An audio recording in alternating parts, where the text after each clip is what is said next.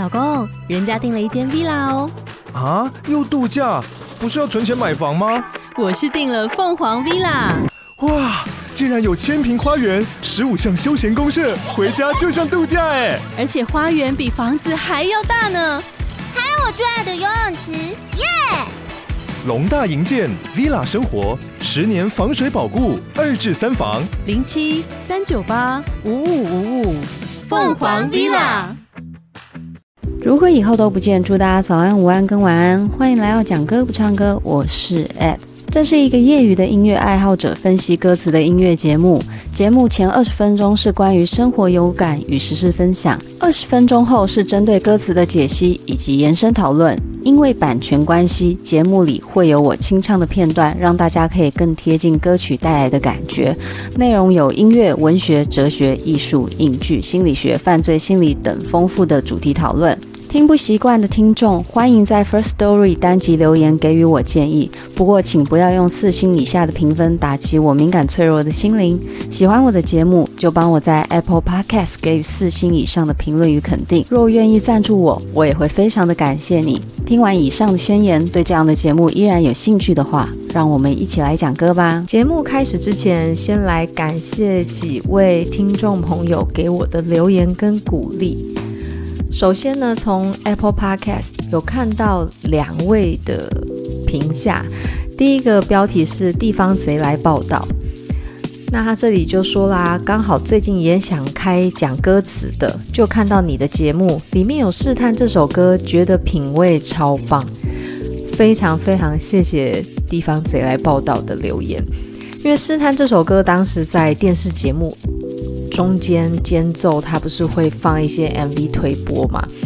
那时候就觉得哇，这首歌实在是太特别，所以就一直很喜欢。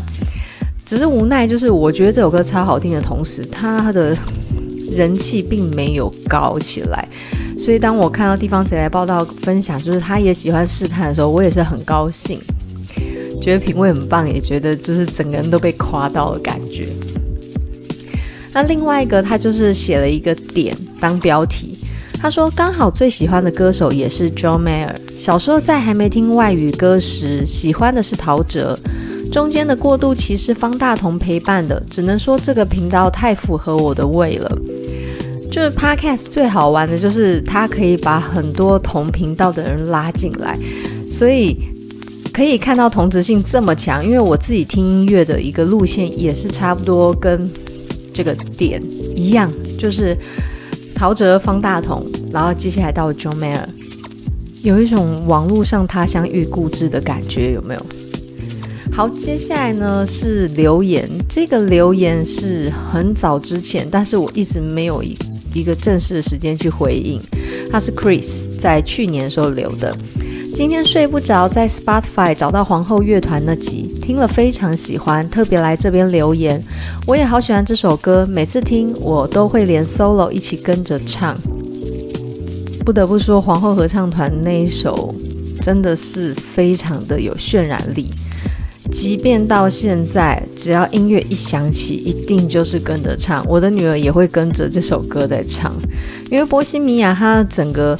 音乐啊，曲风还有歌词的深度都已经到达一个戏剧等级了，所以每次听，每次都有感动，并不会因为一直听而听到疲乏。非常感谢这几位朋友愿意花费生命中那一点点时间，然后给我。鼓励，然后给我一些回馈，因为这些回馈看似好像只是几行字的事情，可是对于一个创作者来讲，就是一个能量棒吧。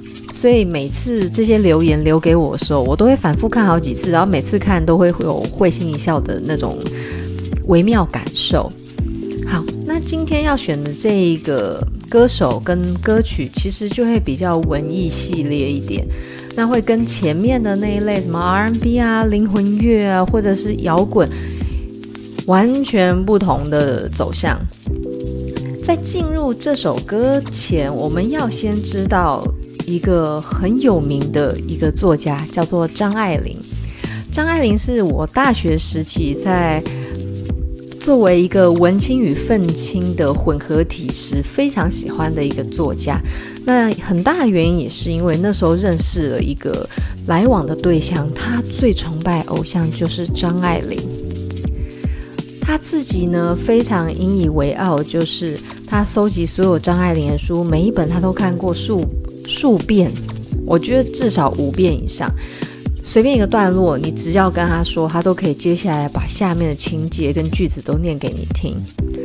那他最喜欢张爱玲的是他的个性，还有他对于一些文字的非常细腻又狠辣的一个叙述。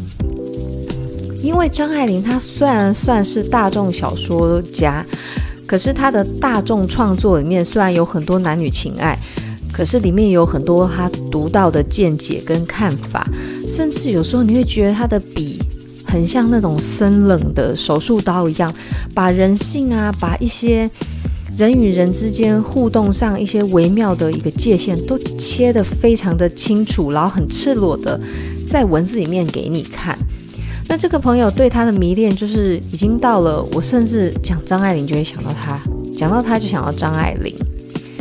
他曾经留下了几行字，就是在随便刻在一个地方，他就写“我从海上来”，这是他最喜欢的几个字。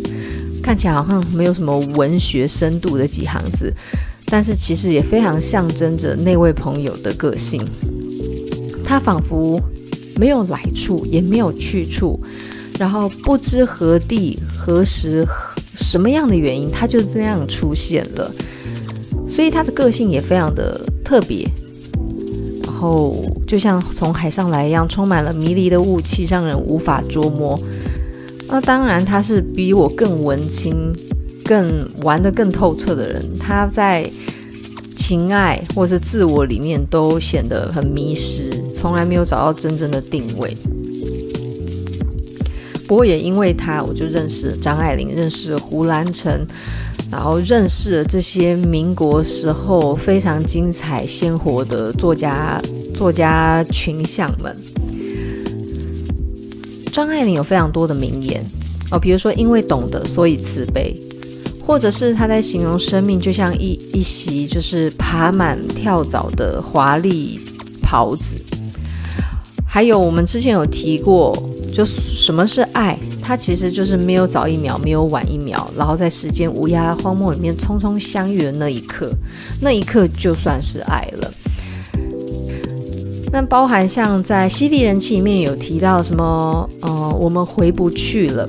其实我们回不去这句话溯源是从张爱玲出来的，在溯源更早是一个外国作家叫 D.H. 劳伦斯。然后它里面我记得是查泰莱夫人的情人，里面有一句就是我们回不去了，只是在华人的一个语言诠释跟叙述上面，大家普遍还是认知我们回不去的是来自于《半生缘》，就张爱玲有一本小说叫《半生缘》。除了上述这一些语句之外啊，其实还有个引用很多很多遍的，就是从《红玫瑰与白玫瑰》里面摘录下来了。他是这样说的。娶了红玫瑰，红的变了墙上的一抹蚊子血，白的还是床前明月光。取了白玫瑰，白的便是衣服上沾的一粒饭粘子，红的却是心口上一颗朱砂痣。这句话有好多好多的意象哦，有红玫瑰，有白玫瑰，有蚊子血，有明月光，有朱砂痣，有饭粘。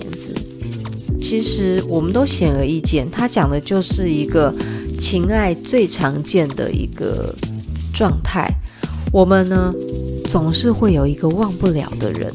可是所谓忘不了的人，如果你真的到手，他还会是当初你念念不忘的人吗？所以他这样说，我们可以理解红玫瑰是那个狂野的、狂野明媚的那个形象。你娶了她，她变成生活日常。就好像让你非常恼火那个蚊子，然后你一掌啪打上去，墙上留下那个蚊子的血印，而那个你没有娶回家的清纯，然后单纯的那一个白玫瑰，就会变成永远你在梦里面只能望不能触碰的白月光。可是呢，当你娶了白玫瑰，这个白玫瑰它随着日子的堆积，它成了我们身上吃饭吃一吃粘到的那个饭粒而已。而那取不得的红玫瑰，却变成了心口、肌肤纹理上面永远消磨不掉的朱砂痣。哦，透过这个非常简单的意象呈现，告诉你，不管娶了哪一个，他最终都会被日常生活给消弭成一个平凡不过的存在。然后呢，所谓让你忘不了，都是因为你得不到。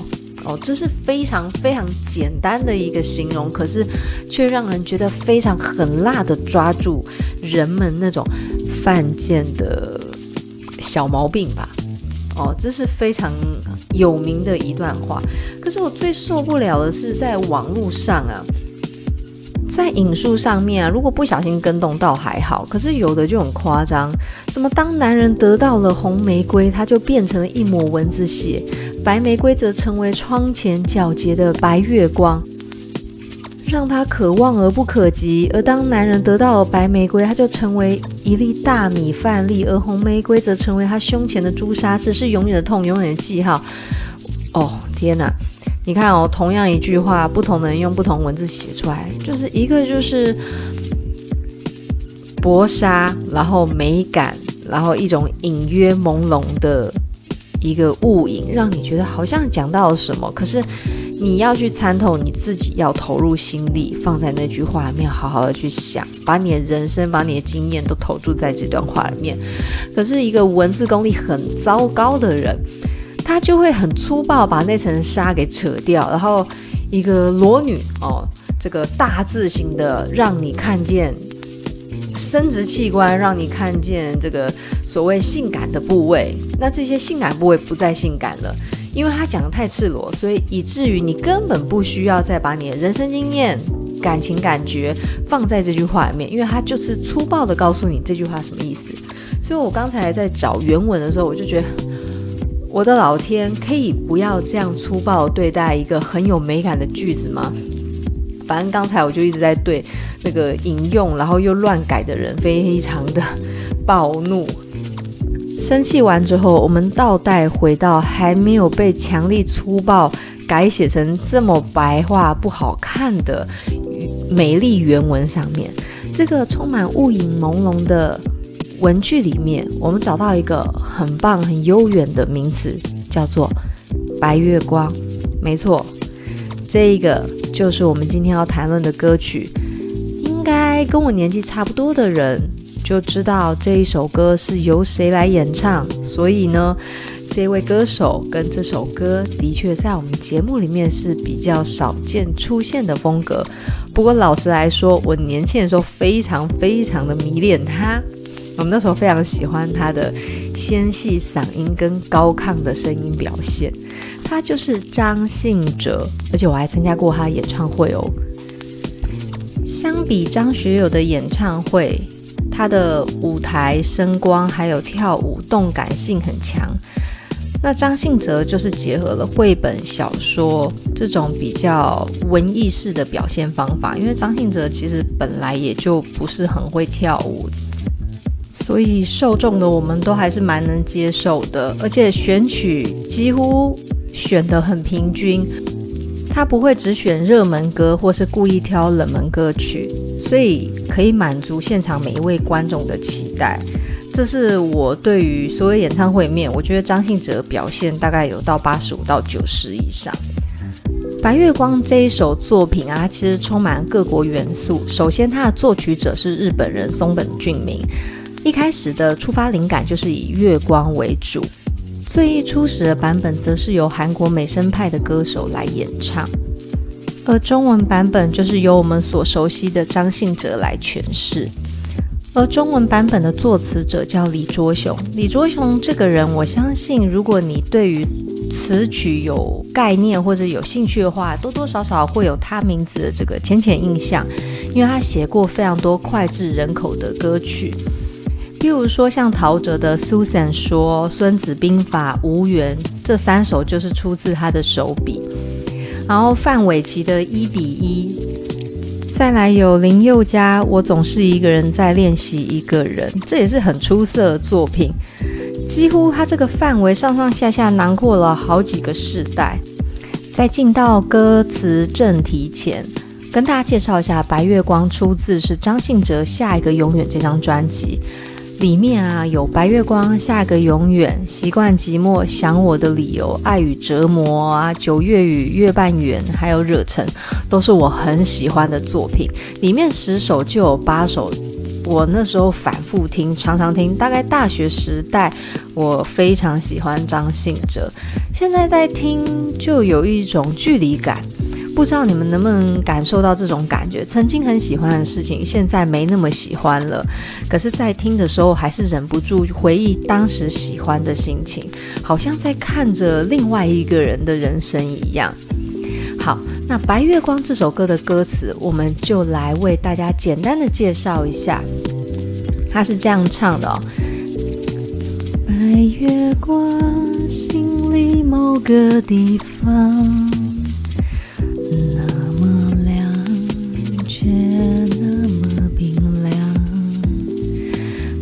每个人都有一段悲伤，想隐藏，却欲盖弥彰。这一段简单为大家解析一下，他先讲了一个意象叫白月光。那这个白月光并不是外在，而是在心里某一个地方。为什么会说某个而不讲一个指定的地点？是因为因人而异。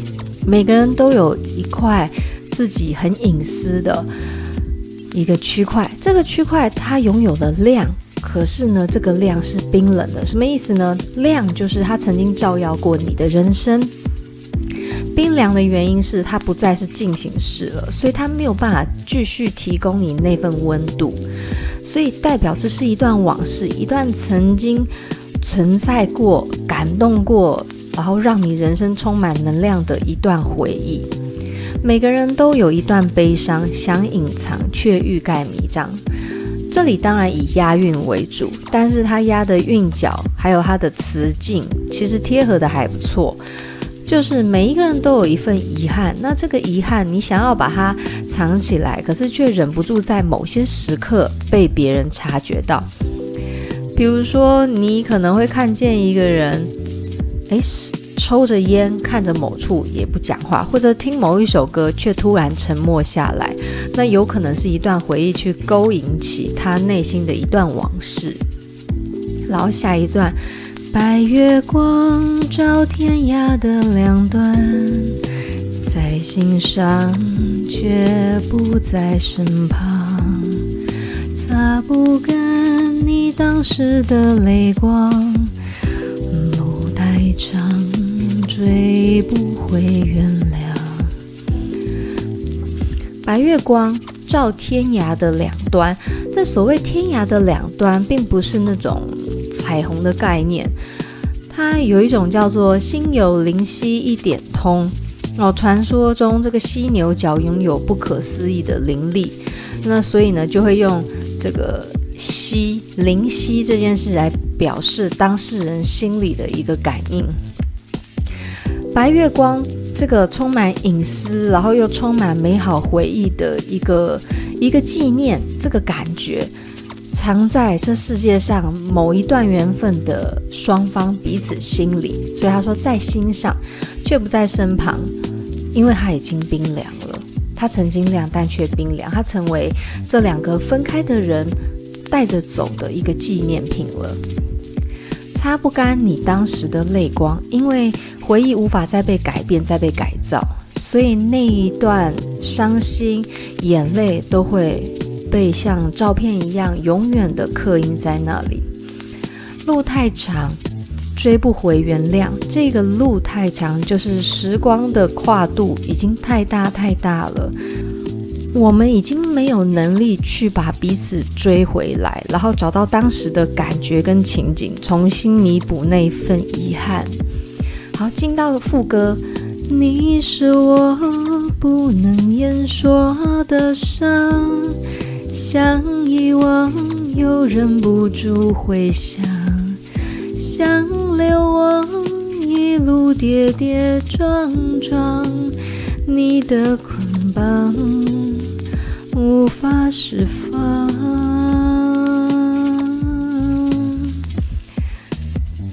好，他现在把白月光直接点题哦，就是你，你是我不能言说的伤，你跟伤，所以是已经没有办法追回的你，就是我心里的白月光。我想努力忘记你，可是呢，越要努力忘记的事情，代表它越深刻，越忘不了。真正的遗忘是不需要努力，它是自然而然的。当你努力去做这件事的时候，你就是在加强这份记忆。好像流亡，流亡是已经没有依据、没有归处，然后浑浑噩噩，只想要躲，只想要藏，只想要逃。可是，一路跌跌撞撞。所谓你的捆绑，就是对你的执念，对那份情的执着，没有办法真正的放开跟逃离。所以他在唱：白月光照天涯的两端，越圆满越觉得孤单，擦不干回忆里的泪光。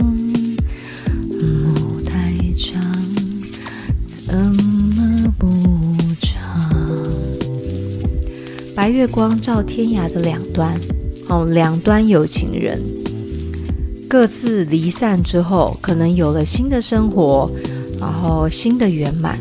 可是那个圆满越会衬托以前回忆的那种破碎跟不完整，擦不干回忆里的种种遗憾。但是已经与当时太远了，所以不管怎么追。怎么赶？路太长，要怎么补偿？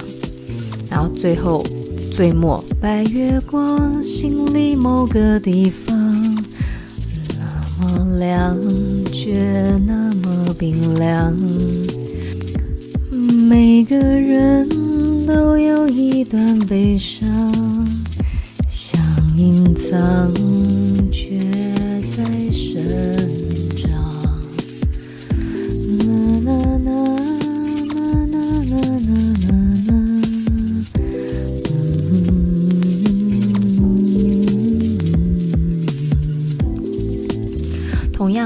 光，心里某个地方那么亮，却那么冰凉。每个人都有一段悲伤想隐藏，这一段都是一样。结尾四个字哦，却在生长。这份思念没办法弥补，没办法改变，可是这份悲伤却不断、不断、不断的延伸，陪伴他直到老去，直到死亡。人生好迷人的地方就在这里。遗憾是最美的。虽然所谓的白月光跟我一开始讲张爱玲那一段话并不是直接连接，可是当我想要去弹这首歌的时候，我会第一时间去想到这句话。在不同的时空里，一个词人，另外一个作家，他们同时汲取白月光、明月光这个意象，某种程度他们在人生的当下体悟上是有一点点雷同的。所以，李卓雄他写白月光，写的是爱而不得的遗憾；张爱玲写的白玫瑰，取进来了就变成了让衣物织物损毁，然后令人烦躁的饭粘子。可是，如果和他是一段遗憾，他就成为了明月光、白月光，让人难忘，从此萦绕在午夜梦回时。话说每次啊，在 KTV 啊，反而是我妹会去点白月光。可是因为白月光 MV 拍得太狗血，尤其是男主角受了重伤，女生就一直在那边拖拉他，然后摇他，就让我妹一直对着 MV 狂笑。那这个音乐每次一下来，就会觉得哇，好像那种水晶球世界一样。他那个哒哒哒哒哒哒哒哒。真的有达到作曲者想要那种月光的感觉，在作曲想到月光，作词也用了月光，在演唱者上也选了非常清澈透明的嗓音，就形成了一个相当流离剔透的一个效果。虽然现在想起来就没有当时的感动啦。我第一次听到《白月光》，我真的爱得不行。现在就是没 feel，我的人生就是 R&B 或者 Blue 或者 Soul，就是这一类的。然后像今天我去产检嘛，然后等待的过程里面，就在那边唱《波西米亚人》，我也不知道为什么，就是莫名其妙就想唱这种这种歌曲。甚至我在想，我因为我家里有挂一幅爵士树，我想说是不是要再买一个摇滚树，因为慢慢可以去理解摇滚迷人的感觉。但是我还是没办法听太吵的音乐，那对我来讲是有点负担。那前一阵子呢，我有在 YouTube 上面看到，应该是 GQ，他有发一部影片，是一个国外的鼓手，他在教导。打鼓鼓点上面如何鼓啦？打鼓的鼓点是点数的点，如何去区分不同音乐曲风？他们在打鼓时的差异，然后听听就觉得天哪，音乐世界太迷人。虽然我是一个节拍还有转音都很差的人，可是就是不由得会想要把那个影片慢慢看，慢慢消化完。这个要是叫我当年去听，叫我去看，我一定没兴趣。但是人真的很容易变。回过头来，很多以前喜欢的不再那么喜欢，然后曾经没那么喜欢的事，现在却迷得要命。这些明明是同一个人，却在因为时间的洗练还有经验的堆叠上而产生不同的质变，好像明明是同一个人，却变成完全不同个性的状态，会让人有时候会怀疑说：我真的是我吗？这种奇怪的问题。所以要讲这首歌，我其实也很挣扎，因为我一开始就是秉持着我只选我最爱的歌。可是什么叫最爱的歌？曾经最爱的歌也算吗？其实也算，只是讲起来就没有像在讲那个那几个歌手这么的高亢激昂这样子。我相信还是有很多人很喜欢这首老歌曲，那就将这首《白月光》送进大家的梦里面喽。我们下次见，拜拜。